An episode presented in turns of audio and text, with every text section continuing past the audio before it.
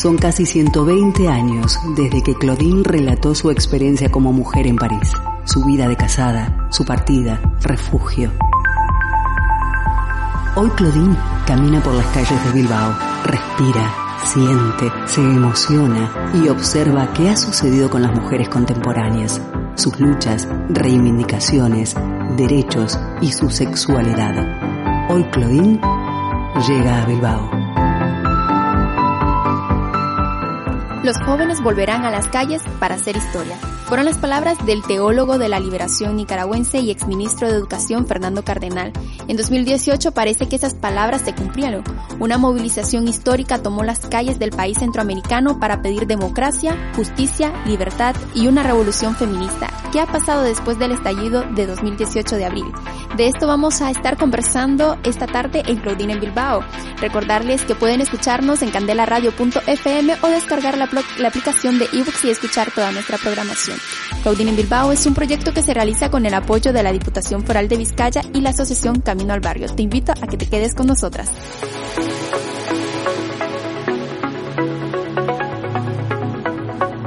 De espacio en espacio, de calle en calle, de realidad en realidad. Claudine se sensibiliza con las mujeres de hoy, toma nota, todo lo escribe en su diario. Hoy abrimos una de las páginas de estas memorias para hablar de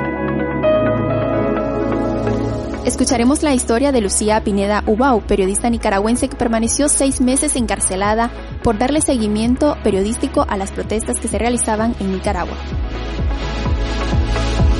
En la primera parte vamos a conversar con una compañera periodista que nos acompañará vía telefónica desde San José, Costa Rica, y nos conversará de 10 meses de las elecciones presidenciales, qué está pasando en Nicaragua. En el segundo bloque vamos a conocer La Lupa, un proyecto periodístico digital que nace a raíz del exilio de una compañera llamada Marjorie Guevara que nos estará contando qué está pasando actualmente con las mujeres y con el periodismo nicaragüense. Las mujeres somos la mitad de cada pueblo.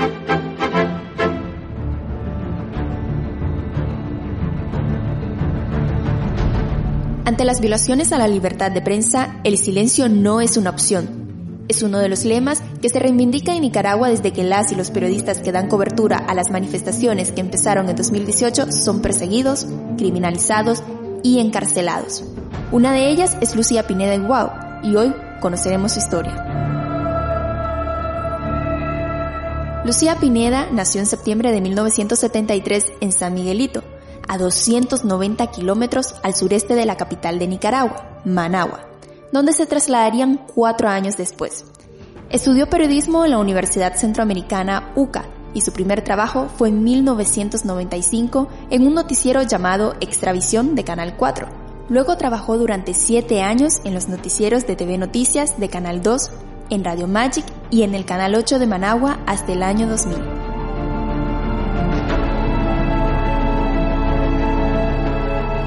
Pineda presentó en la televisión las denuncias de violación sexual de Soy América a su padrastro Daniel Ortega, actual presidente del país, así como investigaciones sobre casos de corrupción durante el mandato del presidente Arnoldo Alemán, quien le dio el apodo de la chilindrina en 1997, ya que repudiaba su trabajo periodístico. Y es que Lucía no dudaba en denunciar las irregularidades de cualquier gobierno.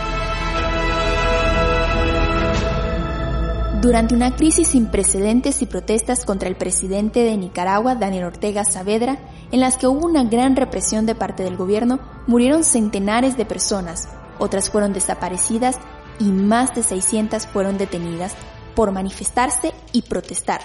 Varios medios de comunicación fueron confiscados y cerrados y los periodistas encarcelados. En diciembre de 2018, Pineda fue arrestada junto a la directora ejecutiva Verónica Chávez y permaneció incomunicada, por lo que el movimiento feminista solicitó su liberación, que calificó de ilegal y que fue producto de que hacía preguntas incómodas al gobierno. La policía selló los accesos a las instalaciones del medio de comunicación con láminas de zinc.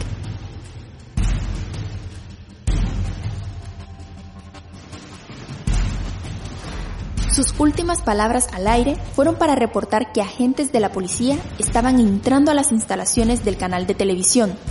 Su arresto generó un conflicto internacional cuando Costa Rica, país de donde su mamá era originaria, activó los protocolos y mecanismos de protección de sus ciudadanos en el exterior y solicitó información sobre la detención, la situación jurídica y el estado de salud de Pineda Ubau.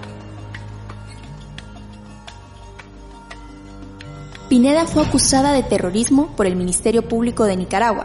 Tanto la Sociedad Interamericana de Prensa como la Comisión de Derechos Humanos y la Cámara de Comercio Americana de Nicaragua reclamaron por su liberación y por la libertad de prensa. Finalmente salió de prisión el martes 11 de junio de 2019 y el 13 de junio regresó a Costa Rica. En ese mismo año se le otorga el Premio Internacional Coraje en Periodismo por la International Women's Media Foundation, organización que honra a las valientes mujeres de prensa que comparten temas tabúes y que han desafiado al poder por una libertad de prensa. Para la periodista, el reconocimiento simboliza un respaldo al periodismo independiente de Nicaragua que lucha por rescatar esa libertad y sobre ese camino asegura que seguirá trabajando.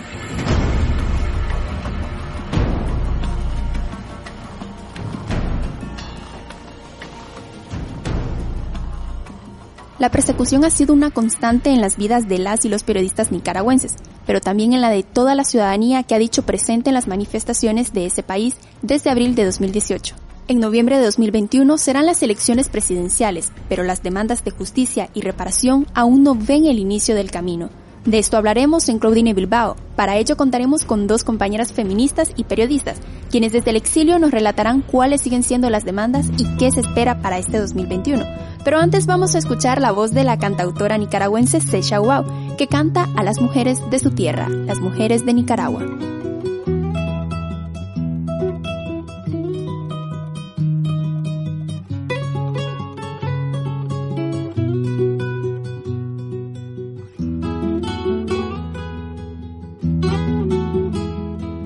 Las mujeres de mi tierra tienen tanto que decir tienen la mirada firme y un mundo por construir. Llevan en su pelo largo un pañuelo y una flor y en sus manos van cargando cajetas de zapoyol. Hay una risa de niña en la silvestre que juega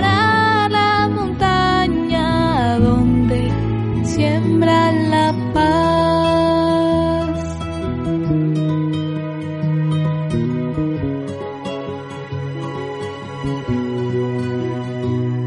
Las mujeres de mi tierra llevan en su corazón las historias de una guerra que ganaron sin batallón.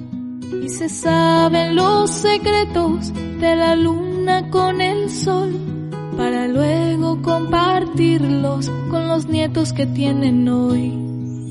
Ay, han vivido de pie entre tormentas luchando por su lugar en la tierra sin miedo y para triunfar.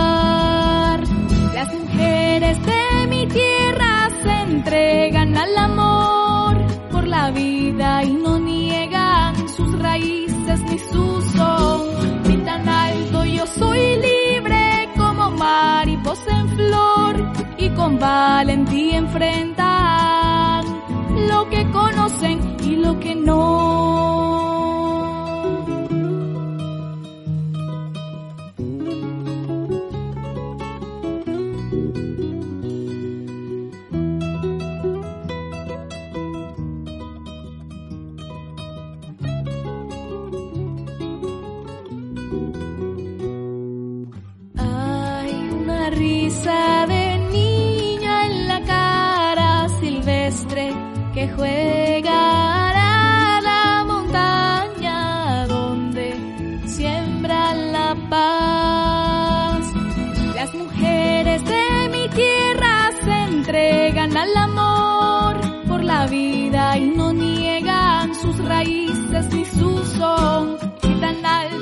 Soy libre como mariposa en flor y con valentía enfrentar lo que conocen y lo que no.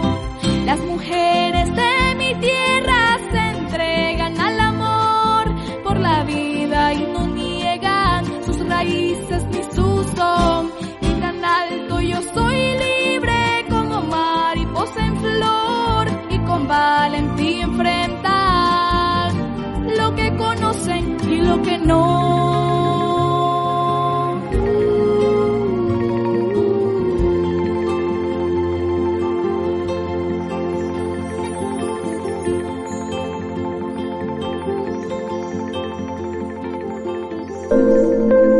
Las desigualdades que afectan a las mujeres de hoy, la violencia machista, el Estado y la actitud de la ciudadanía ante esta realidad.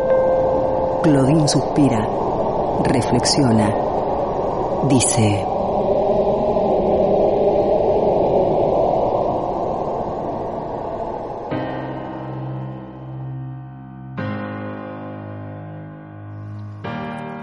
Nicaragua es un país multiétnico ubicado en el istmo centroamericano. Quizás no es uno de los sitios más conocidos del continente, ni mucho menos genera grandes intereses económicos. El proyecto más ambicioso que se quiere construir es el de un canal interoceánico, promovido por la empresa china Guanjin. Sin embargo, sus historias revolucionarias sí que han dado la vuelta al mundo. De hecho, fue ahí donde se llevó a cabo la última revolución en la historia de América Latina. Esa revolución es un acontecimiento que el escritor Sergio Ramírez describe como trascendental, ya que tanto dentro como fuera de las fronteras creó una ambición de identidad, trastocó los valores, creó una nueva ética de solidaridad y desprendimiento, una nueva cultura diaria, aunque sus relatos de lucha comenzaron décadas atrás. Nicaragua, 41 años después de esa revolución. Para ello nos acompañará Wendy Quintero, ella es periodista y feminista nicaragüense y nos acompaña vía telefónica desde San José, Costa Rica. ¿Qué tal, Wendy? Hola, hola, un abrazo y gracias por invitarme. Feliz de estar acá con, eh, con todos ustedes. Y a nosotras también nos complace volver a tenerte, volver a compartir tu voz en los micrófonos de, de Candela eh, Radio. Wendy, ya hemos hecho una introducción más o menos de lo que eh, ha pasado en, en, Nicaragua desde 2018 y sabemos lo que lleva el, el, el exilio, ¿no? Para, para muchas personas en un mundo de conceptos que carecen de significados y de significantes. Me gustaría empezar preguntándote qué ha significado para ti, Wendy, el exilio. Bueno, ya son dos años justo, el 31 de diciembre del 2020 eh, cumplí dos años de estar en el exilio. Te juro, jamás pensé que iba a vivir algo similar. Acá en Costa Rica estoy con un grupo de ocho defensores eh, de derechos humanos de Nicaragua que igual también cumplieron eh, dos años de estar en el exilio y es bastante duro y difícil, quizás no en las mismas condiciones de estar encarcelados o encarceladas, pero sí sufrimos primero por las familias que nosotros tenemos allá, a muchos no nos fue muy bien también. Eh, cuando salimos de Nicaragua salimos con lo que teníamos puesto entonces eh, pero en lo personal en lo personal sí te puedo decir que cuando yo salí, salí pensando que al mes siguiente yo iba a regresar. No, yo voy a regresar porque esto se va a acabar pronto. Y realmente no es así. Sí tenía pensado retornar en eh, el año pasado, pero actualmente en Nicaragua se, eh, la Asamblea Nacional de Nicaragua pues promulgó tres leyes, en particular hay otras dos más también que fueron publicadas a finales de diciembre del año pasado, que son pues violatorias completamente de los derechos humanos, a la misma constitución política, y tienen, tienen mucho que ver con, con perseguir y eh, crear causas legales, así que en contra de personas que denuncian y que, digamos, eh, hacen eco de todas las cosas que están sucediendo en Nicaragua. Entonces es muchísimo más complicado regresar. Y sí, el panorama es, es duro, es difícil, sobre todo cuando vemos todo lo que está ocurriendo en Nicaragua eh, en el sentido de que hay una constante violación de los derechos humanos y una persecución y asedio por parte del régimen Ortega Murillo, en particular de la de la Policía Nacional, que es el brazo represor, y de los parapolicías, que, que es también el otro brazo, digamos, del mismo Frente Sandinista porque son sus simpatizantes y son los que causan daño y los que incluso pues golpean a muchas personas que son para el régimen Ortega Murillo opositores o opositoras. Y entonces eh, ese es el panorama y eso es lo, lo, difícil, ¿no? De estar fuera del país, no estar ahí y eh, extrañar muchísimo a tu familia y, estar en un lugar que realmente no es el tuyo y que lamentablemente tenés que buscar condiciones para poder crear o llamar que es un, un, nuevo hogar, aunque vos no lo consideras como tal en ese sentido. Pues entonces es, es muy duro, es muy difícil, pero tenemos que seguir adelante. Hablabas de, no, de, de estas leyes que se aprobaron para seguir criminalizando a las personas que han participado en las manifestaciones, la ley Mordaza, la ley Crímenes de Odio, agentes extranjeros y traidores a la patria. Vamos a hacer una vuelta atrás en el, en el tiempo y hablar específicamente de abril de 2018. Esas manifestaciones dieron la vuelta al mundo. ¿Por qué fueron tan trascendentales no solo para Nicaragua, sino también internacionalmente? Mira, las violaciones a los derechos humanos, en Nicaragua estallaron en abril del 2018.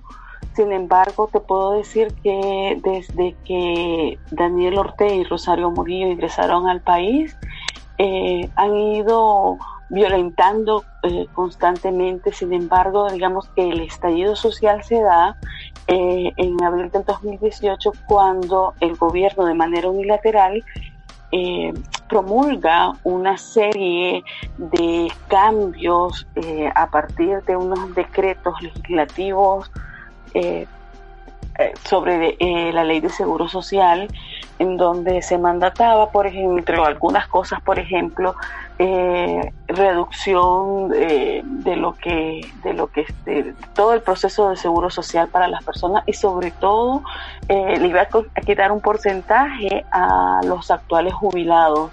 Eh, hubo un estallido social porque hubo muchas protestas en contra de, digamos, de todos estos cambios que se estaban dando y eh, la gente salió a protestar, los primeros que salieron a protestar fueron los jóvenes, estudiantes universitarios y después la gente común y corriente. Y eh, fue tanto eh, que la gente comenzó a protestar ya después no solamente por esto, porque hubo un momento en los tres, cuatro, cinco primeros días de esas protestas que el gobierno incluso para tratar de como de calmar a la gente quiso tachar y quiso revertir, digamos, esta, estas modificaciones que habían hecho a la ley del Seguro Social y la gente después comenzó a decir, no, es que esto no está bien y comenzaron a pedir un cambio. Es así como se dan muchas, eh, se crean muchas barricadas y muchas protestas eh, y comienzan las primeras muertes. Bueno, la verdad las primeras muertes fueron desde el 19 de abril eh, la orden hacia la policía fue que dispararan en contra una población que solamente tenía palos y piedras y estamos hablando de los jóvenes. Es así como actualmente la Comisión Interamericana de Derechos Humanos hasta ahorita eh, contabilizan eh, en ese momento durante digamos ese, ese mes y los siguientes al menos 328 muertes, nosotros los consideramos que son asesinatos de, de, en su mayoría de universitarios, pero también de población civil, que lo único que estaba tratando de hacer era protegerse en la medida de lo posible a través de estas barricadas, por ejemplo, que hicieron por levantar, ¿verdad?, los adoquines y eh, de protestar y de pedir todo comenzó de manera pacífica en el sentido de que lo que los muchachos estaban haciendo y luego la población, porque cuando comenzaron las primeras, las primeras muertes, sí hubo un levantamiento muchísimo mayor y no solamente en la capital, en la mayoría de las ciudades más importantes del país, prácticamente eh,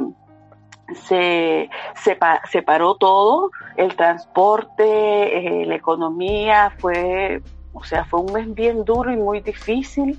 Eh, la gente no podía salir, se hicieron incluso a través del llamado de, la misma empresa privada que se unió a la población y se hicieron paros, paros nacionales eh, para tratar de ver que el gobierno reaccionara y buscara un cambio, porque ya después de eso ellos decían que, es, que comenzaron a llamar a los muchachos que eran terroristas y a la misma población.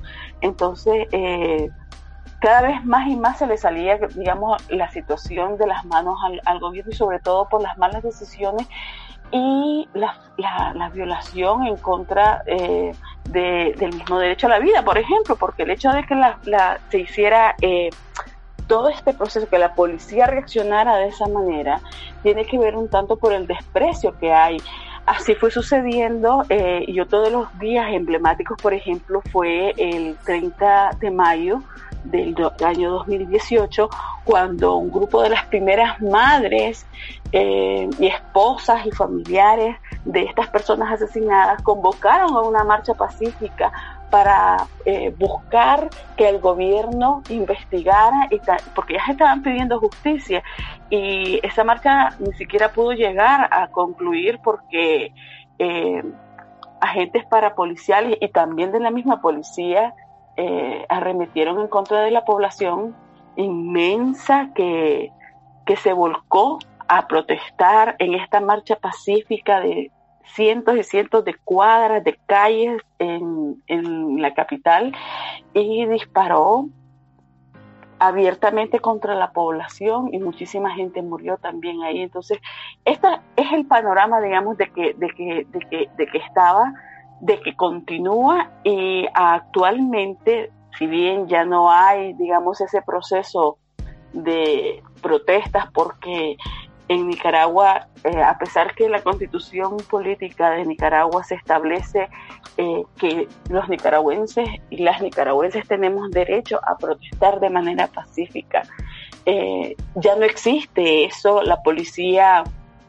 establece que los únicos, que solamente ellos pueden, imagínate a estas alturas del campeonato, que solamente ellos pueden autorizar quiénes son los que puedan marchar y realmente las últimas marchas que han habido han sido pro gobierno eh, y solamente a través de ellos y cada vez es menos porque eh, cada vez hay menos partidarios que están dispuestos a ir a marchar apoyando a un gobierno que prácticamente lo que lo que ha hecho es este acabar con la poca eh, estabilidad y también acabar con el Estado de Derecho en general en Nicaragua, porque cuando hay leyes que protegen a la ciudadanía y la misma policía y el, y el mismo gobierno de Nicaragua no las cumple o solamente las cumple para eh, cierta, cierto sector o para beneficiar, entonces ya se acaba completamente el Estado de Derecho y eso es básicamente lo que ha estado pasando en Nicaragua. Vemos entonces una construcción de, del discurso de odio alrededor de las personas que participan no en las manifestaciones.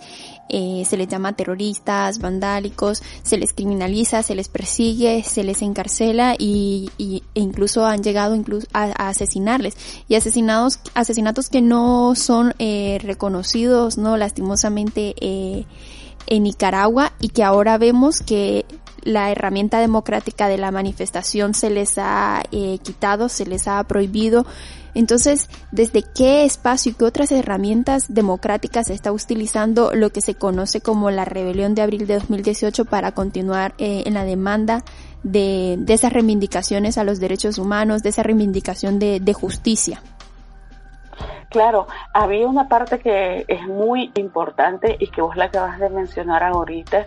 Actualmente en Nicaragua hay más de 120 personas eh, eh, encarceladas. Nosotros consideramos que son presos y presas políticas. Eh, en diciembre del año pasado sacaron a unas tres o cuatro personas nada más y luego ah, desde el 2018 para esta época, si bien hubo eh, en el 2019, como siete, ocho meses después de que estallaron las protestas y que, hubo este estallido social ¿no? de, de, de, abril del 2018, hubo una amnistía que eh, el gobierno dio siempre dejó a personas encarceladas que han sido detenidas de manera arbitraria y muchas veces ilegal y eh, que han sido acusadas no por eh, las protestas ni por pensar diferente, aunque realmente ese es el fin, sino que les han inventado una serie de delitos que van desde asesinatos, robos, incluso hasta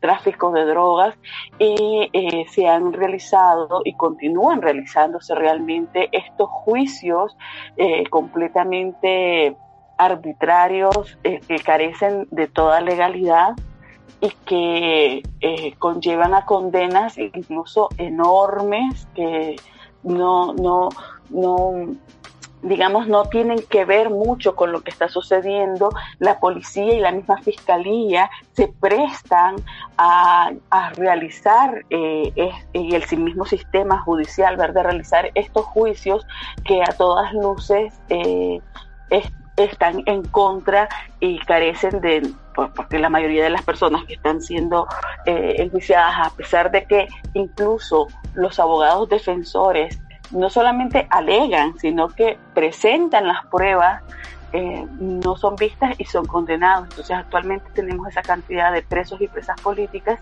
que es parte también de todo el llamado que hacemos, no solo las personas que estamos en el exilio, sino también la población que está en Nicaragua que eh, pide justicia junto con todas las madres que de, las personas asesinadas en, en todo este tiempo, ¿verdad?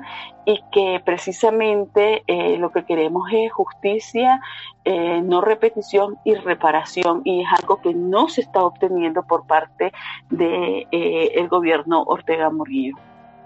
Sabemos que los movimientos sociales pasan por distintas fases. ¿En qué fase está esa eh, movilización nicaragüense que, pasó por unirse, ¿no? Desde los movimientos campesinos, indígenas, feministas. Eh, ¿En qué momento están sabiendo que en los medios de comunicación internacionales ya no se habla de ese país centroamericano? Claro, algunos eh, medios de comunicación internacionales, sobre todo de esta región, ¿no? de la región latinoamericana, y algunos que otro eh, eh, europeo, porque fíjate, algo que nos llama mucho la atención es que a pesar de que ya llevamos más de dos años, porque ya ahorita en, en abril 2021 se va a cumplir el tercer año de, de todo de todo este proceso, ¿no? Desde, el, desde que se dio el estallido social en Nicaragua y estamos también en un año electoral, las personas, la población no ha parado de pedir justicia. Y se han creado muchísimos, eh, muchísimas organizaciones civiles, eh, digamos que quizás jurídicamente no tienen su personalidad, eh, en Nicaragua, pero sí por el simple derecho que como seres humanos nosotros tenemos a organizarnos, a pesar diferente y a también publicar, porque es nuestro derecho la libertad de expresión y la misma libertad de prensa, de buscar eh, cómo esparcir estas ideas y cómo también solicitar a través de diversos organismos internacionales de derechos humanos precisamente esta justicia que está siendo negada en, Nicaragua.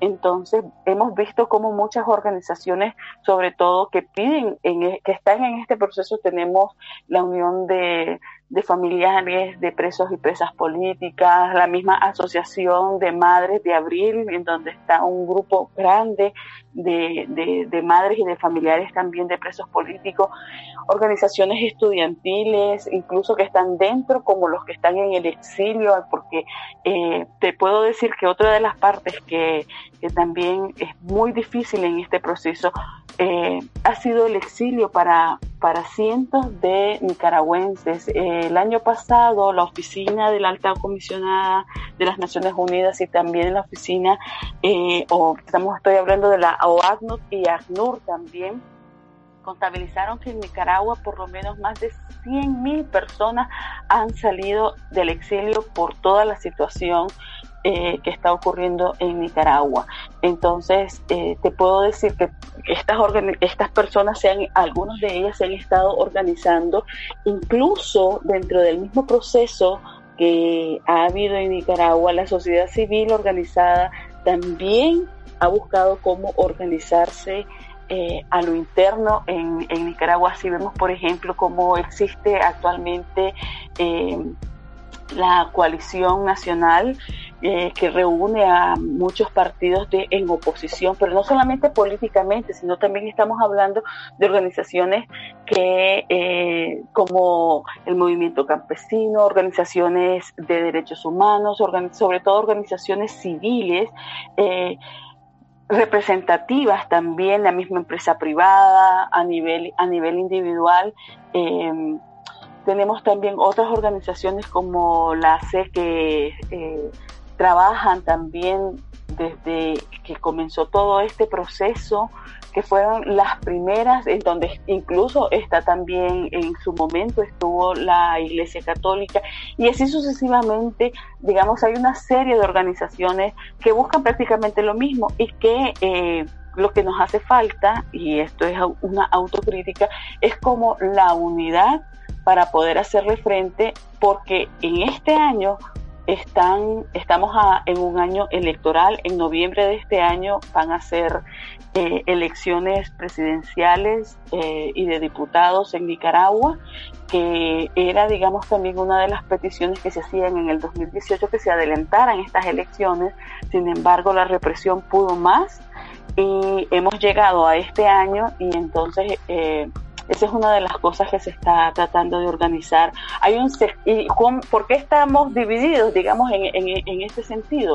En principio porque eh, hay un sector que pide, que dice que no hay condiciones, bueno, realmente no hay condiciones para elecciones eh, eh, en Nicaragua, precisamente por todas las violaciones a los derechos humanos y a la misma constitución política, ¿verdad?, que se están, que se están realizando, y por las nuevas leyes, en donde incluso, por ejemplo, muchas personas que son de diversas organizaciones y que están dentro de la oposición y para que el gobierno son opositores políticos, aunque no necesariamente sean, eh, son de la sociedad de la sociedad civil, prácticamente los están inhibiendo y no pueden participar eh, ni correr para ningún cargo público.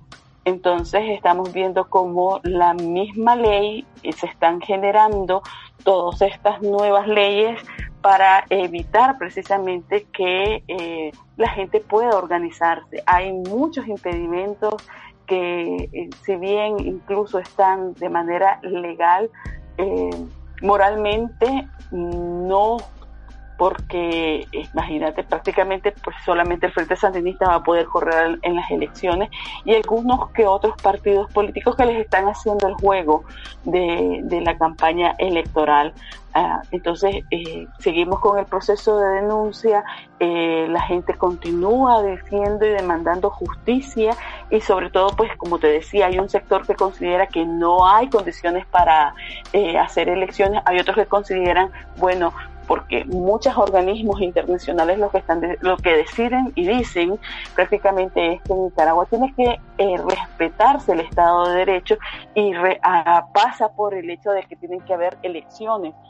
A pesar de todos los, impedimentos que está generando el gobierno Ortega Murillo, entonces sí dicen y consideran que hay que hacer elecciones y que hay que correr y que hay que buscar la unidad para que exista, digamos, toda, eh, para poder correr eh, en una casilla y hacerle frente y contrapeso y que el mismo pueblo de Nicaragua decida votar en contra de Daniel Ortega, pues y que haya ese cambio, digamos, eh, a través de las elecciones. Entonces, en ese panorama en el que está ahorita, digamos, un poco la sociedad civil y la organización, pero continúan los asedios, las persecuciones, muchas personas que están, digamos, buscando cómo eh, organizarse políticamente y partidariamente son asediadas, intimidadas, acosadas, encarceladas. Entonces, bajo estas condiciones, todo lo que el gobierno Ortega Murillo considere que es alguien de oposición, entonces está siendo perseguido. Y en esas condiciones, ¿cómo vamos a estar eh, en este proceso electoral? Pregunto yo. Entonces, es, un panorama bastante difícil.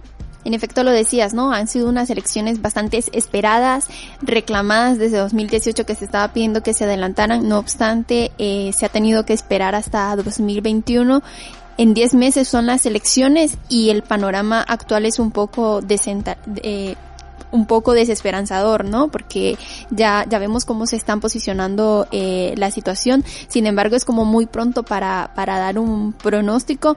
Decía el periodista eh, Carlos Fernando Chamorro, ¿no? Que, que lo más probable es que hayan dos opciones eh, a pensar, ¿no? Justo ahora, antes de las elecciones, y decía, número uno, aceptar las reglas de una elección sin transparencia ni competencia política con candidatos vetados desde, eh, desde el inicio, ¿no? Desde antemano, por lo que, por lo mismo que decía que el presidente Ortega ha declarado que ninguna persona que haya participado en las manifestaciones puede postularse a candidato presidencial. Ya está vetado de, desde ese momento.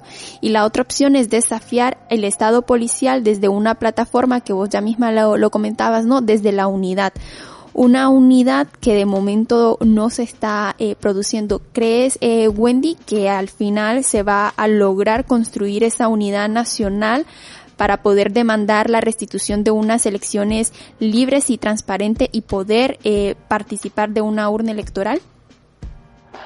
Yo espero que sí, tengo la esperanza que así sea, como te digo, eh, tenemos también otra organización, la Unidad Nacional Azul y Blanco, por ejemplo, que a pesar que, eh, digamos, se, constituyó como, como un posible partido, nuevo partido político, ni siquiera tiene personalidad jurídica porque el gobierno no se le ha otorgado.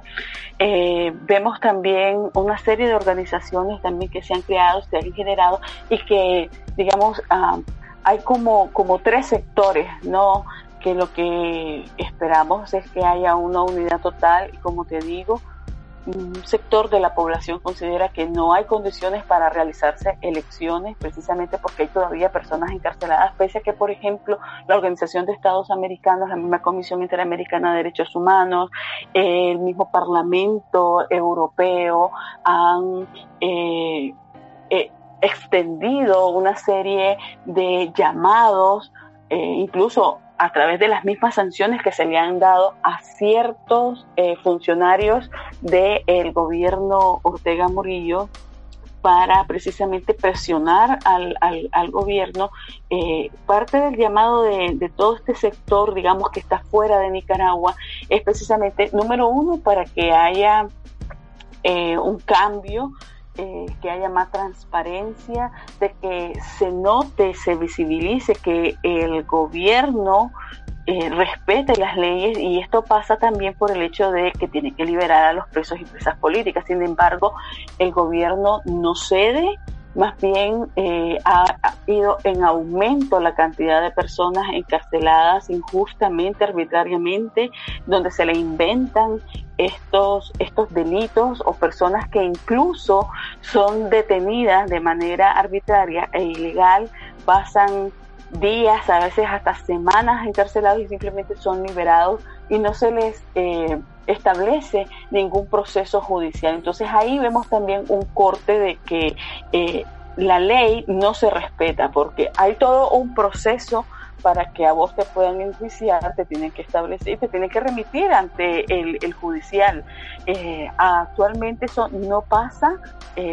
hay, un, hay grupos de personas que sí digamos, son llevadas a los jueces y se les abre todo este proceso y hay otras personas que simplemente, eh, simplemente son asediadas, detenidas, intimidadas, incluso golpeadas y no se investiga eh, a las personas que realizan esto. Y muchas veces es la misma policía la que, la que, la que realiza, digamos, todo, todo, todo este proceso eh, ilegal y arbitrario de, de, de, detenciones en contra de personas que son abiertamente ciudadanos y ciudadanas que incluso no pertenecen a un partido político en general, sino lo único que hacen es eh, pedir justicia y que se, eh, que se libere pues a, los presos y presas políticas. Entonces, hay una división grande en, desde este sentido.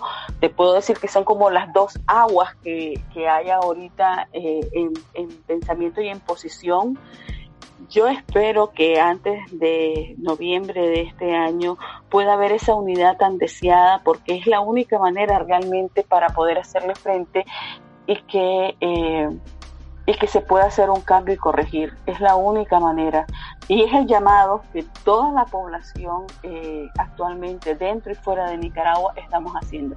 Tiene que haber unidad y hay que seguir exigiendo el respeto a los derechos humanos de, Nicaragua y también la liberación de los presos y presas políticas, porque eso es una de las primeras cosas que se necesita urgentemente para que realmente se establezca este proceso electoral. Ya lo decías, eh, Wendy, para hablar de elecciones hay que eh, recordar y poner sobre las mesas las demandas de, la ciudadanía, la liberación de las y los presos políticos, el restablecimiento pleno de todos los derechos y garantías y el retorno seguro de las personas nicaragüenses que están en el exilio. Wendy, una vez más, muchas gracias por darnos esos aportes, porque ya contigo podemos hacer un seguimiento de lo que está pasando en Nicaragua. Hace dos años, ya en abril se cumplen lo, los tres eh, años desde que iniciaron las manifestaciones y creo que, que, es importante darle ese seguimiento a lo que está pasando en la Nicaragua actual. Muchas gracias.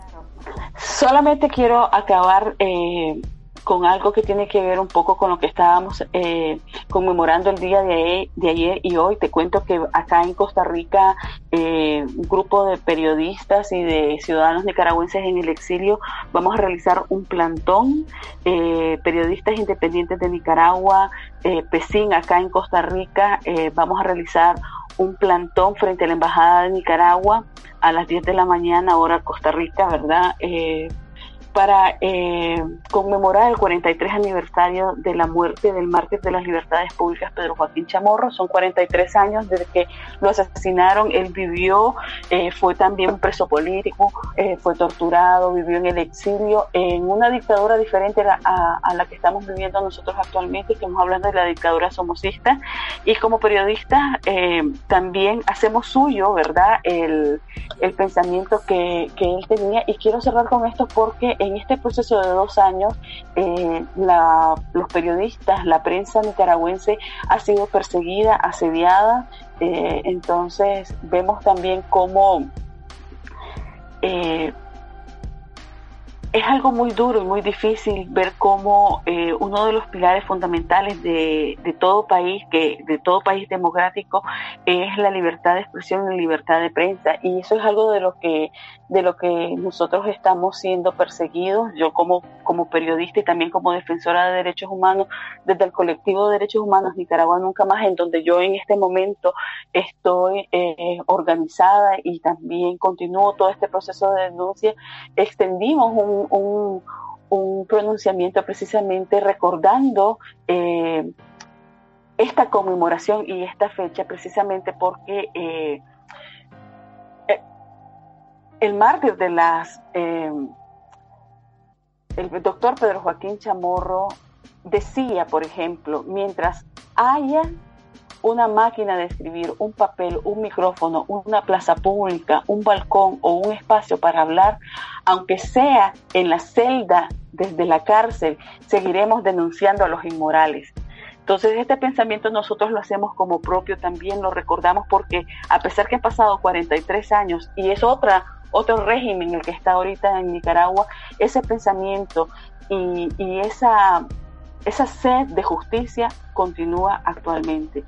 Y la unidad de todo el pueblo, de los sectores políticos, económicos y sociales para luchar por la democratización de Nicaragua es el mandato de nuestra historia y la exigencia apremiante de las circunstancias que vive el país. Ese es otro de parte del pensamiento del doctor Pedro Joaquín Chamorro que lo estamos recordando y que pues invitamos a que nos sigan a través de las redes sociales también eh, en esta eh, en este plantón que nosotros vamos a seguir y vamos a hacer porque eh, en Nicaragua no podemos hacerlo. En Nicaragua ayer intentaron llevarle flores a la tumba de Pedro Joaquín Chamorro y la policía lo impidió. Hasta estas alturas estamos llegando con la represión. Ni siquiera podemos recordar, ni siquiera podemos ir a ponerle flores a los muertos en el cementerio porque la policía lo impide. ¿Y por qué? Porque eso es una muestra de, eh, digamos, pequeñas rebeldías que nosotros estamos haciendo desde Nicaragua eh, en visibilizar, digamos, el pensamiento del doctor Pedro Joaquín Chamorro. Entonces, continúa la represión y, y, confío que las cosas vayan a cambiar y vayan a mejorar. Y continuamos pidiendo justicia y no repetición de todo lo que está sucediendo. Y la libertad eh, plena e inmediata de todos los presos y las presas políticas que eh, existen en Nicaragua. Una muestra de, de, no olvido, así es Wendy, y bueno, esperamos seguir contando contigo y viendo cómo va eh, sucediendo el proceso electoral, cuáles están siendo las opciones. Más adelante esperamos seguir contando con, con vos en Candela Radio. Un abrazo muy grande. Un abrazo. Y continuaremos hablando de lo que está sucediendo en Nicaragua, pero esta vez específicamente con las periodistas que han tenido que salir exiliadas de ese país, aunque antes escucharemos Pajarita de la Paz de la cantautora nicaragüense Normelena Gadea, una canción que nace entre 1983 y 1984 en un contexto de conflictos armados que involucraban toda Centroamérica, una reivindicación a la paz que ha vuelto a tener eco desde las protestas de 2018.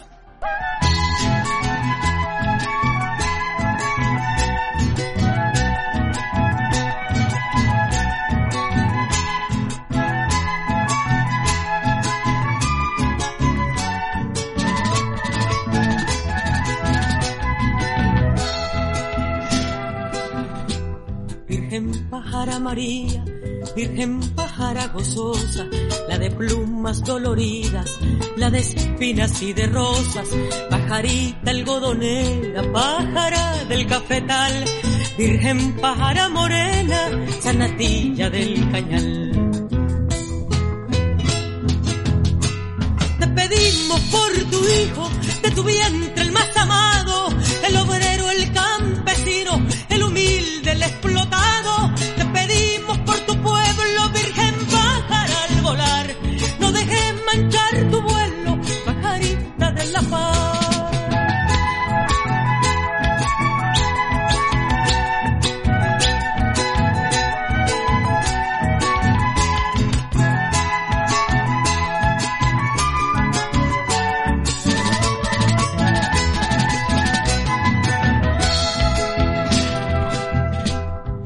Virgen pájara semilla, María de maíz resembrado, Madre pájara María, de mi hermano torturado, Virgen pájara soleada, fritanguera de la esquina, pajarita desvelada, miliciana pajarita. Pajarita guasiruca, Virgen pájara maicera, pajarita cocoroca, pajara guarda frontera, pajarita segoviana, pajarita del San Juan, Virgen pájara supiaba, pajarita de Ayapal. Te pedimos por tu hijo, de tu vientre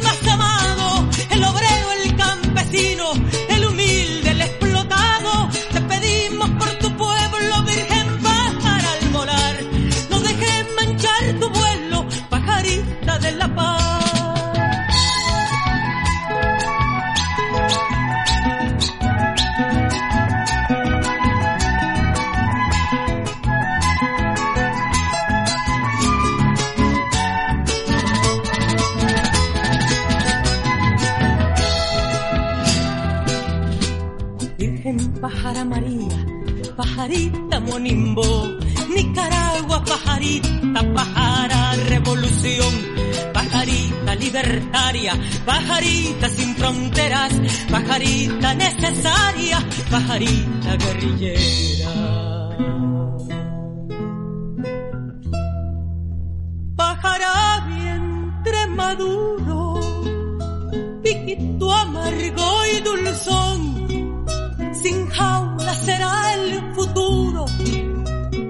Pajarita insurrección, la esperanza de tus alas preñará todo el dolor.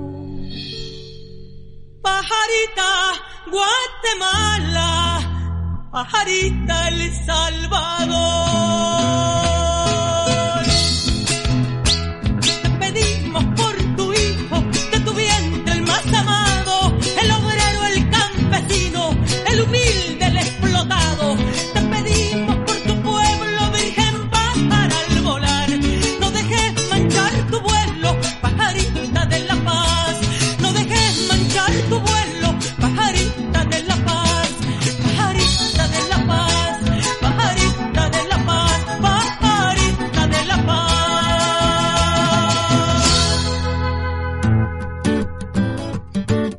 Somos parte del cambio. Es imprescindible tomar conciencia de nuestro papel en este presente vital. Debatir, hablar, no estar de acuerdo. Hoy Claudine dialoga con...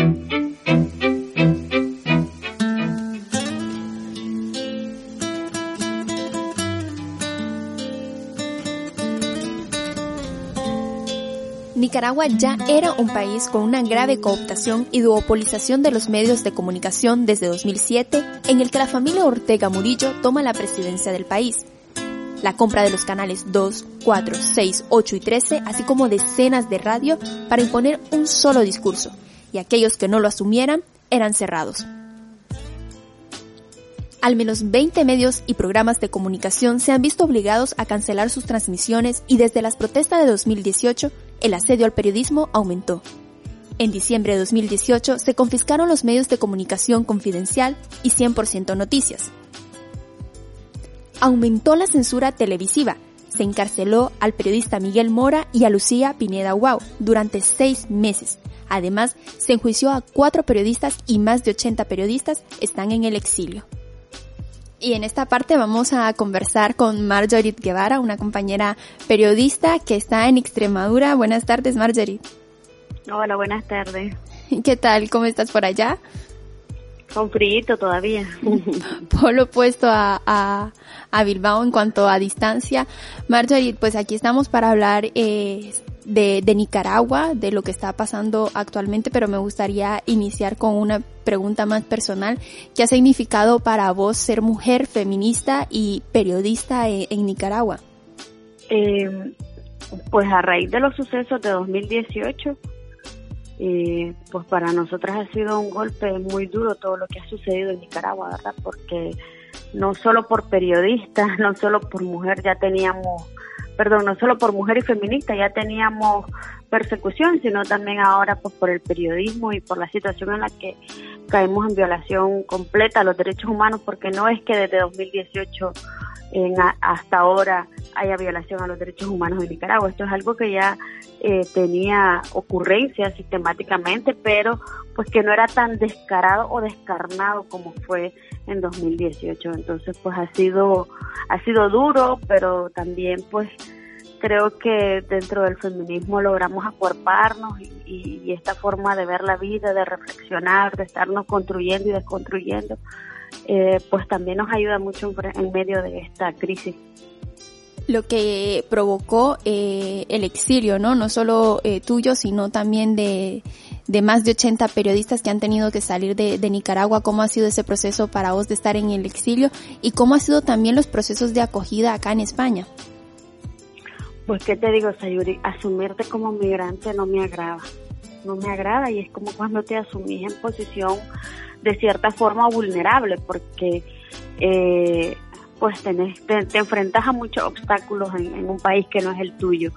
Y también reconocerte como tal y en esa posición y lo que tenés que volver, para mí, pues, por ejemplo, volver a comenzar a mis 40 años, mm, y sé que otra gente probablemente ha sido en edades más avanzadas, pero pues ha sido duro, pues, ha sido duro, sin embargo, pues hemos tenido mucho acuerpamiento, una buena acogida, muchas personas españolas que, que ni siquiera nos conocían, pues nos han eh, brindado una ayuda, nos han extendido su mano.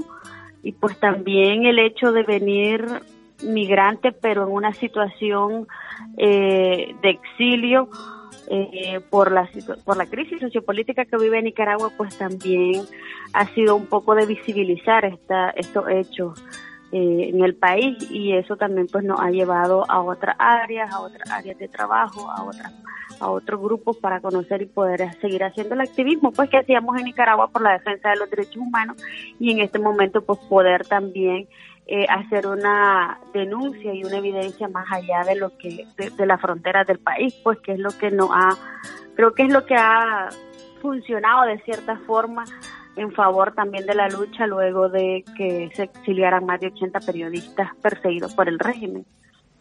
Las iniciativas periodísticas, eh, no obstante, han seguido desde el exilio. Eh, muestra de ello son los proyectos, por ejemplo, Despacho 505, República 18 desde Costa Rica. Y en tu caso vamos a hablar de, de La Lupa, cómo nace este proyecto aunque si bien es cierto, ya desde Nicaragua también estabas en, otros proyectos digitales, ¿no? Sí, la verdad que pues hay que reconocer dentro de lo malo lo bueno y mucho de, la, de lo bueno para mí es esto que que a pesar de que se han cerrado espacios para la libertad de prensa y la libertad de expresión, pues también eh, con estas nuevas herramientas de las redes sociales, de, lo digital, pues nos ha permitido a un montón de periodistas que, estamos exiliados y otros que están en Nicaragua todavía, eh, poder seguir eh, luchando y resistiendo contra esta censura que, que, que, pues que, se, que está imponiéndose en Nicaragua y que además con estas nuevas leyes que aprobaron el año pasado, pues no solo pretende imponerse en Nicaragua, pues que también amenaza con extraditar periodistas para poder procesarlos en Nicaragua. Entonces, eh, para nosotros pues ha sido algo muy positivo y, y ha sido un reto, pues crear la lupa fue un reto y surgió realmente eh, sobre un duelo, un duelo eh, de haber salido de Nicaragua. Yo realmente fui muy activa durante 2018 y años anteriores, pues, pues, también lo sabes que hemos estado trabajando en el tema de la defensa de los derechos de las mujeres y de los derechos humanos en general, pero durante el 2018 fue, fui una persona muy activa y, y salir de Nicaragua pues dolió mucho y dolía más cuando estabas en un país que no es el tuyo, tratando de adaptarte, recién llegada y ver que estaban sucediendo eh, tantas cosas y uno viendo desde lejos sin poder hacer nada. Entonces, a raíz de eso, ese mismo duelo y ese dolor de, de, no estar ahí, pues decidimos crear la lupa eh, para poder de alguna forma seguir apoyando y denunciando, evidenciando, visibilizando todo lo que estaba sucediendo en Nicaragua. Y pues ya llevamos casi dos años, vamos a cumplir este año. Pues no ha sido fácil porque también eh, tenés que buscarte la vida acá, pero también eh, ha sido una oportunidad pues de crecimiento y de poder seguir, como te digo, evidenciando la situación y también de, de, de crecer, porque uno tampoco nunca se había imaginado en crear un medio, una empresa, digamos, porque al final es un pequeño emprendimiento lo que estás haciendo y, y hasta ahora, pues si bien es cierto, hemos contado con el apoyo voluntario de, muchos colegas, pues también hemos tratado de económicamente poder eh, compensar esa colaboración. Sí, es que ante tanta cooptación mediática de parte de, del gobierno Ortega Murillo, ¿no? Los ciberproyectos son los que se están convirtiendo en una alternativa, en esa voz activa de, de la ciudadanía y desde el exilio también lo, lo, continúan realizando. ¿Cómo se perfila la, la lupa? ¿Qué temas aborda principalmente? Mira, nos surgimos como un medio que hacía cobertura de, de la agenda diaria sin embargo, eh, pues hemos identificado, y esto vos, mismo, vos misma que mencionás sobre el surgimiento de muchos medios de comunicación, se hablan más de 30 medios digitales que han surgido a raíz de la crisis de 2018, unos con más alcance que otros, como, como va a ser siempre. Entonces, a raíz de este surgimiento de muchos medios que además están haciendo la cobertura diaria del tema de, de la violencia a los derechos humanos y de la, de la instauración como tal de esta dictadura, pues nosotras que ya estábamos trabajando el tema de, de los derechos de las mujeres desde el blog de tu madre, eh, desde el año 2013, entonces pues decidimos eh, perfilar la lupa siempre en torno al hacer un medio con perspectiva de género. No solo porque los otros medios también estaban, pienso yo, hacen una muy buena cobertura de la, de la agenda diaria, sino también porque dentro de este mismo eh, cobertura que se hace de la agenda diaria, ocurre que nuevamente dejamos relegados los derechos de las mujeres y entonces cada vez que abordamos o hablamos sobre alguna preocupación que atañe la vida y los cuerpos de las mujeres, siempre se te dice, eso no es el tema ahorita, ahorita hay que salir de la dictadura. Entonces, ¿cuándo va a ser el tiempo de las mujeres, de que las mujeres estemos en, en la primera prioridad de cada país? Entonces, pues creemos que que está esa necesidad. Nicaragua, como vos bien sabés, es un país súper machista, es el segundo eh, país más pobre de América Latina, es el país más pobre de América Central, entonces la situación que tenemos de, de nuestra realidad supone una mayor desventaja y desigualdad para las mujeres frente a los hombres. Entonces, pues nos orientamos más ahora a trabajar sobre el tema de perspectiva de género y siempre pues tratando de apoyar eh, en el tema de la defensa de los derechos humanos cuando hablamos de, de las violaciones que está haciendo este régimen a derechos básicos como el derecho a la movilización, como el derecho a la libertad de prensa. Estamos siempre apoyando esta, estos trabajos, pues. En Nicaragua uno de los gritos más potentes ha sido que la revolución será feminista o no será, ya que desde la instrucción de 2018, ¿no? De abril de 2018, se ha tratado de, de tomar en cuenta esta perspectiva y, y, no dejar a un lado o poner en segundo plano la participación de, de las mujeres como ocurrió en la, en la revolución eh, anterior de Nicaragua. Es la lupa, por así decirlo, también un espacio donde se reivindica ese cambio eh, político en Nicaragua, pero también ese cambio social poniendo en el centro una revolución feminista. La verdad, Sayuri, yo no creo realmente que lo que está pasando en Nicaragua sea una revolución feminista eh, siento que el, el, movimiento feminista y las mujeres organizadas y las mujeres de forma individual han aportado un montón a esta lucha, incluso desde antes de, 2000, de, de 2018. Eh, y el movimiento feminista, de hecho, fue el único eh, movimiento organizado que le plantó cara a Daniel Ortega desde que llegó nuevamente al poder y que estuvo durante todos estos 14 años que cumplimos casualmente ayer, durante todos estos 14 años ha estado siempre eh, denunciando las violaciones que se han hecho no solo de los derechos de las mujeres, sino de los derechos humanos en general. Sin embargo, Nicaragua es un país súper, súper machista.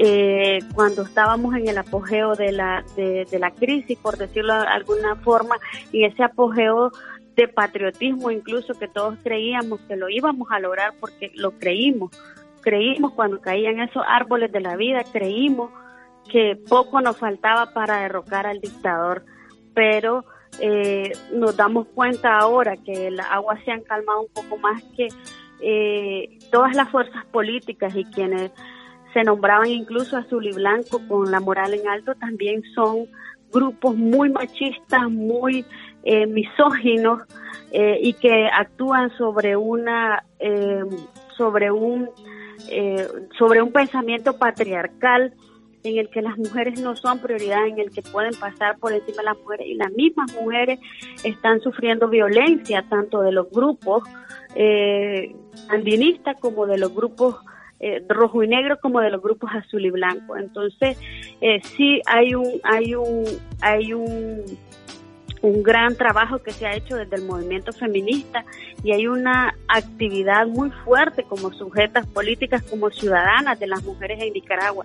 Sin embargo, siempre está esta resistencia y, y, y para mí es loable el poder eh, reconocer esto dentro de, las organizaciones de mujeres porque a pesar de toda la persecución que han tenido, porque no solo es la violencia que viven de, lo, de los diferentes grupos, de, de, políticos que hay o ideologías, sino también es la, la, la, persecución que ha habido constante de la dictadura de Daniel Ortega y Rosario Murillo, que pues tenemos resultados en las que también se les han cerrado eh, organizaciones y actualmente ya se les está restringiendo el trabajo con estas nuevas leyes que se han aprobado. También eh, el plan también es poder cerrar algunas organizaciones defensoras de derechos humanos ya se hizo, pero también algunas de organizaciones defensoras de los derechos de las mujeres feministas como tal, que siguen plantando cara, que siguen con una voz fuerte y no solo a, a la dictadura, sino también a los otros movimientos que han surgido, pero que también lamentablemente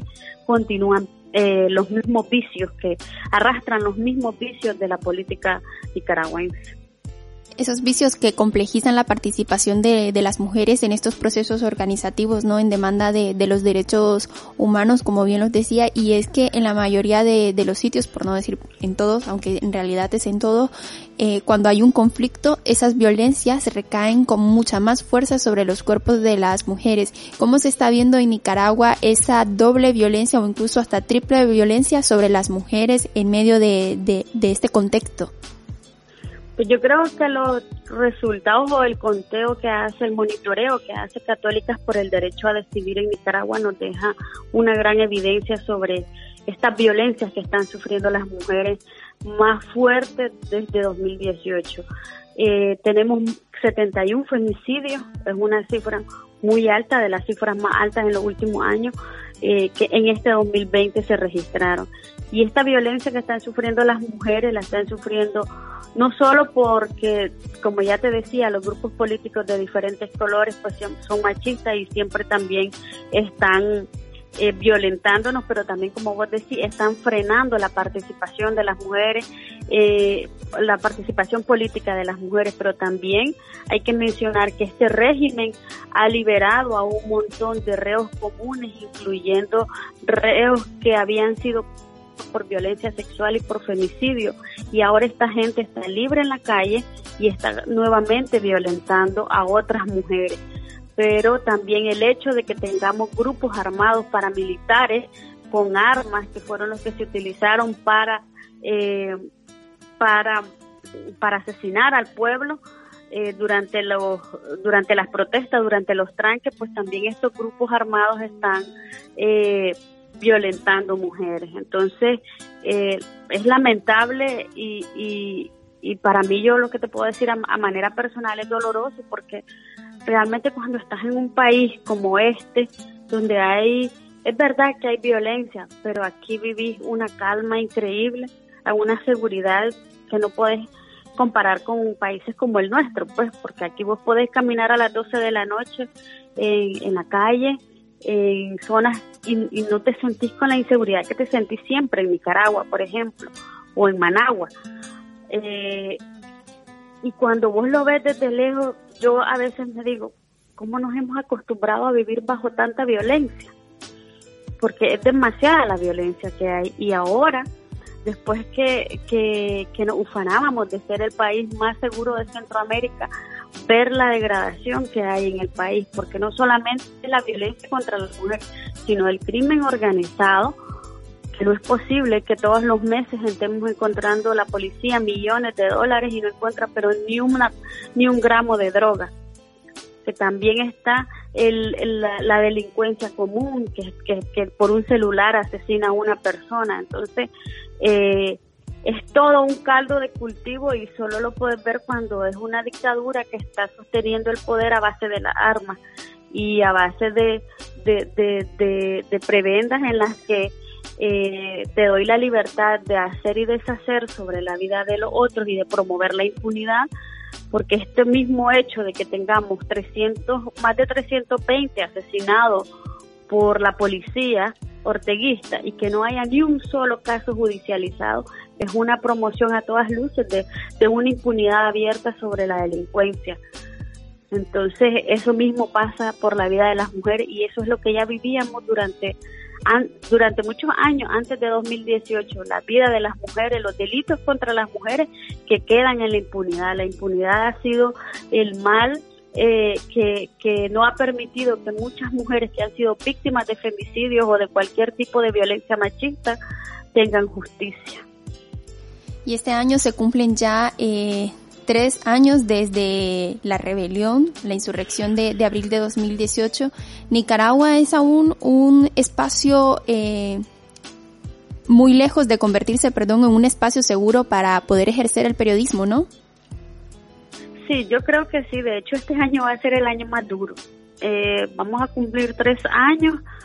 Es increíble verlo hacia atrás cuánto ha pasado, ¿verdad?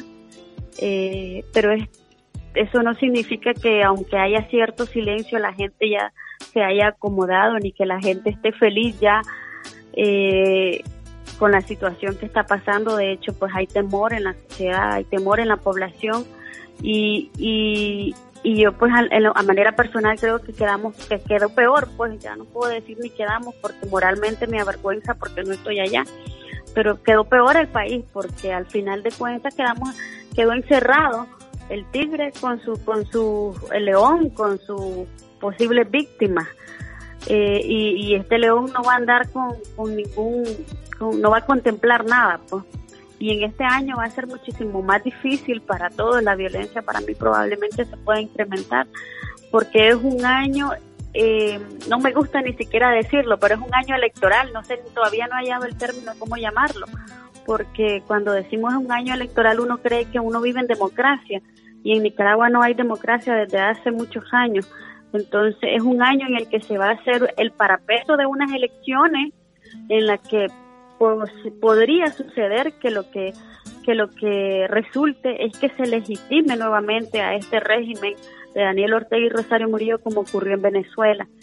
Y, y ese es el riesgo y ante esa forma de querer sostenerse en el poder del régimen a partir de las armas y con eh, la ayuda de la policía o con la complicidad de la policía y del ejército y además de tener grupos eh, armados, que muchos de ellos incluso son los reos comunes que han liberado, eh, es posible que haya un mayor brote de violencia si, si la gente sale a votar porque al final de cuentas ellos van apostando porque no, primero porque no haya una fuerza que le haga oposición y porque la, la, clase política zancudo de, de, nuestro país pues tampoco ha, ha mostrado que pueda hacerle una fuerza de oposición, realmente no lo ha hecho, pero además para poder legitimar esto, lo mejor es como ha sucedido en los últimos años, como sucedió en las últimas elecciones, donde el 70% de la población no salió a votar y eso les da una arrolladora, como dicen ellos, eh, victoria.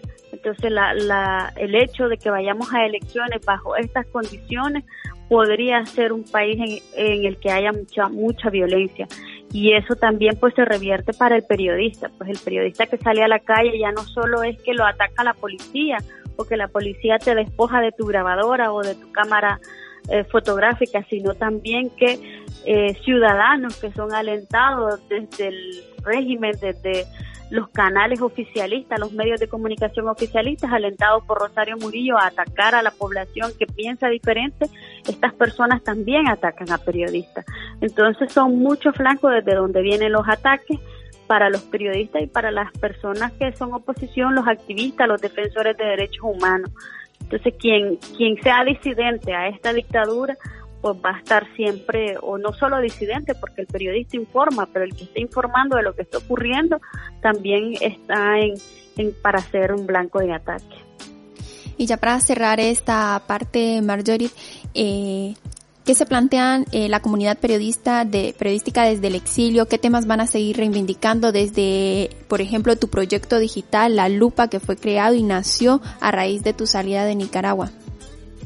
Pues nosotros seguimos pensando en trabajar, perdón, en trabajar por la defensa de los derechos humanos y por la denuncia de lo que está ocurriendo en Nicaragua, porque eh, estamos claros que, como te digo, con estas leyes para los colegas que están a lo interno y posiblemente haya mucho más exilio nuevamente de Nicaragua de periodistas ante este panorama que tenemos, eh, probablemente para estos colegas sea muchísimo más difícil seguir informando. Entonces, nosotros que estamos en el exilio y que de cierta forma nos sentimos protegidos, acuerpados en países que son más seguros, eh, podamos eh, seguir informando y denunciando, buscando las formas, porque todavía trabajamos con gente de Nicaragua, ¿no?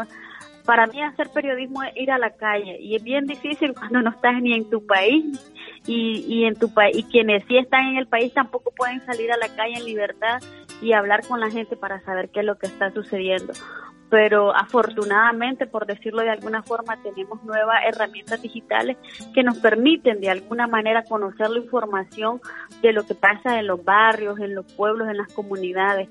Y, y en torno a eso estamos trabajando para poder seguir denunciando cada violación a los derechos humanos que se da en Nicaragua. Y eso yo creo que es el, lo que hemos venido haciendo eh, desde que estamos en el exilio, muchos periodistas que creamos medios digitales desde el año pasado, la gente que todavía, pues, por ejemplo, 100% Noticias, que quedó como una plataforma digital, y Lucía Pineda Guau, que es la jefa de prensa, está en Costa Rica, con Leticia, están los compañeros de Nicaragua actual, que también están exiliados y que recientemente, si, si bien sabes, han, han recibido fuertes amenazas de, de muerte, ya no solo de censura, o sea, son amenazas de muerte abiertamente. Eh, está la gente de despacho, como vos misma mencionaste, y pues también estamos nosotros los de la lupa, que en realidad la lupa la mayor parte de la gente está en Nicaragua. Y, y acá solo me encuentro yo y, y, un colega que me apoya en el tema de los videos.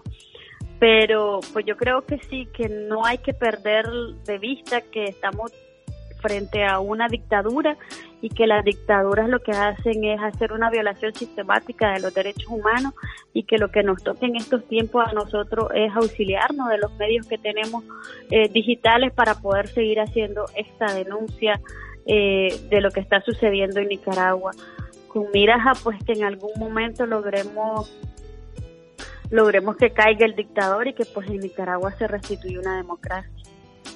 Marjorie Guevara, periodista nicaragüense, feminista, eh, que ahora se encuentra en el exilio y desde España nos ha participado en este programa y ha compartido los micrófonos de Candela Radio para darnos un contexto de lo que está pasando en Nicaragua actualmente. Muchas gracias, Marjorie.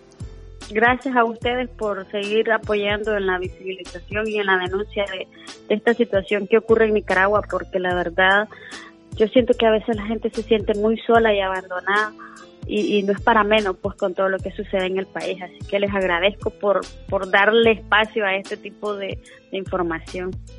Te agradecemos a vos, Marjorie, y te invitamos pues a que te despidas con, con Candela Radio y con Norma Elena Gadea que, que, se, eh, que nos va a cantar Mis Derechos de Mujer. Vamos a escuchar esa canción. Ella la escribió con toda la indignación que nace por la violencia histórica que han sufrido las mujeres y nos vamos a ir con su canción. Hasta la próxima.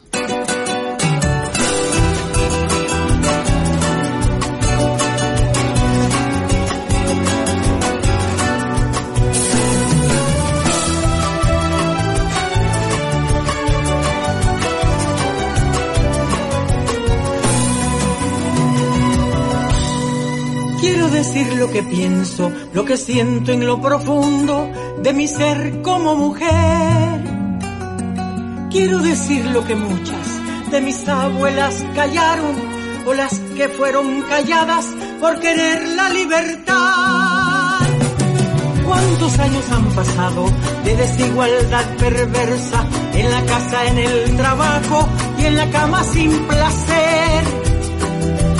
De nada sirven las leyes, los decretos, la justicia, si no vencemos prejuicios en contra de la mujer. La respuesta es el respeto, la respuesta es la igualdad. Que respeten nuestro cuerpo, que respeten nuestra voz, que respeten mi deseo cuando yo digo que no. Que no me levanten la mano ni me levanten la voz.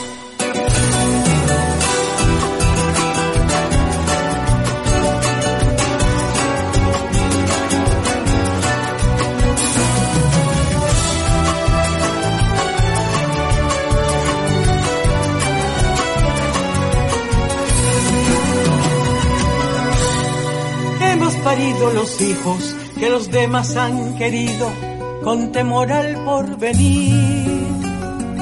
Hemos visto pasar siglos, mancilladas desde niñas, abusadas, calumniadas, señaladas ante Dios. Quieren que sigamos siempre en el papel de sumisas, como la mujer perfecta, sonriente, esclava y feliz. Que les escoba la cocina la cocina la plancha, sin horario ni salario, maltratada es la mujer. La respuesta es el respeto, la respuesta es la igualdad, que respeten nuestro cuerpo, que respeten nuestra voz, que respeten mi deseo cuando yo digo que no, que no me levanten la mano ni me levanten la voz. La respuesta es el respeto, la respuesta es la igualdad que respeten nuestro cuerpo, que respeten nuestra voz, que respeten mi deseo cuando yo diga que no, que no me levanten la mano ni me levanten la voz. Exijo que el mundo cumpla mis derechos de mujer.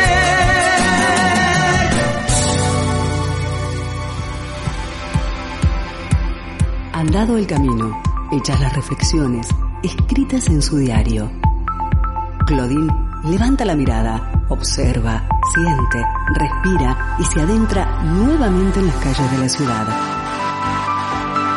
¿Qué nueva realidad le deparará Bilbao a Claudine?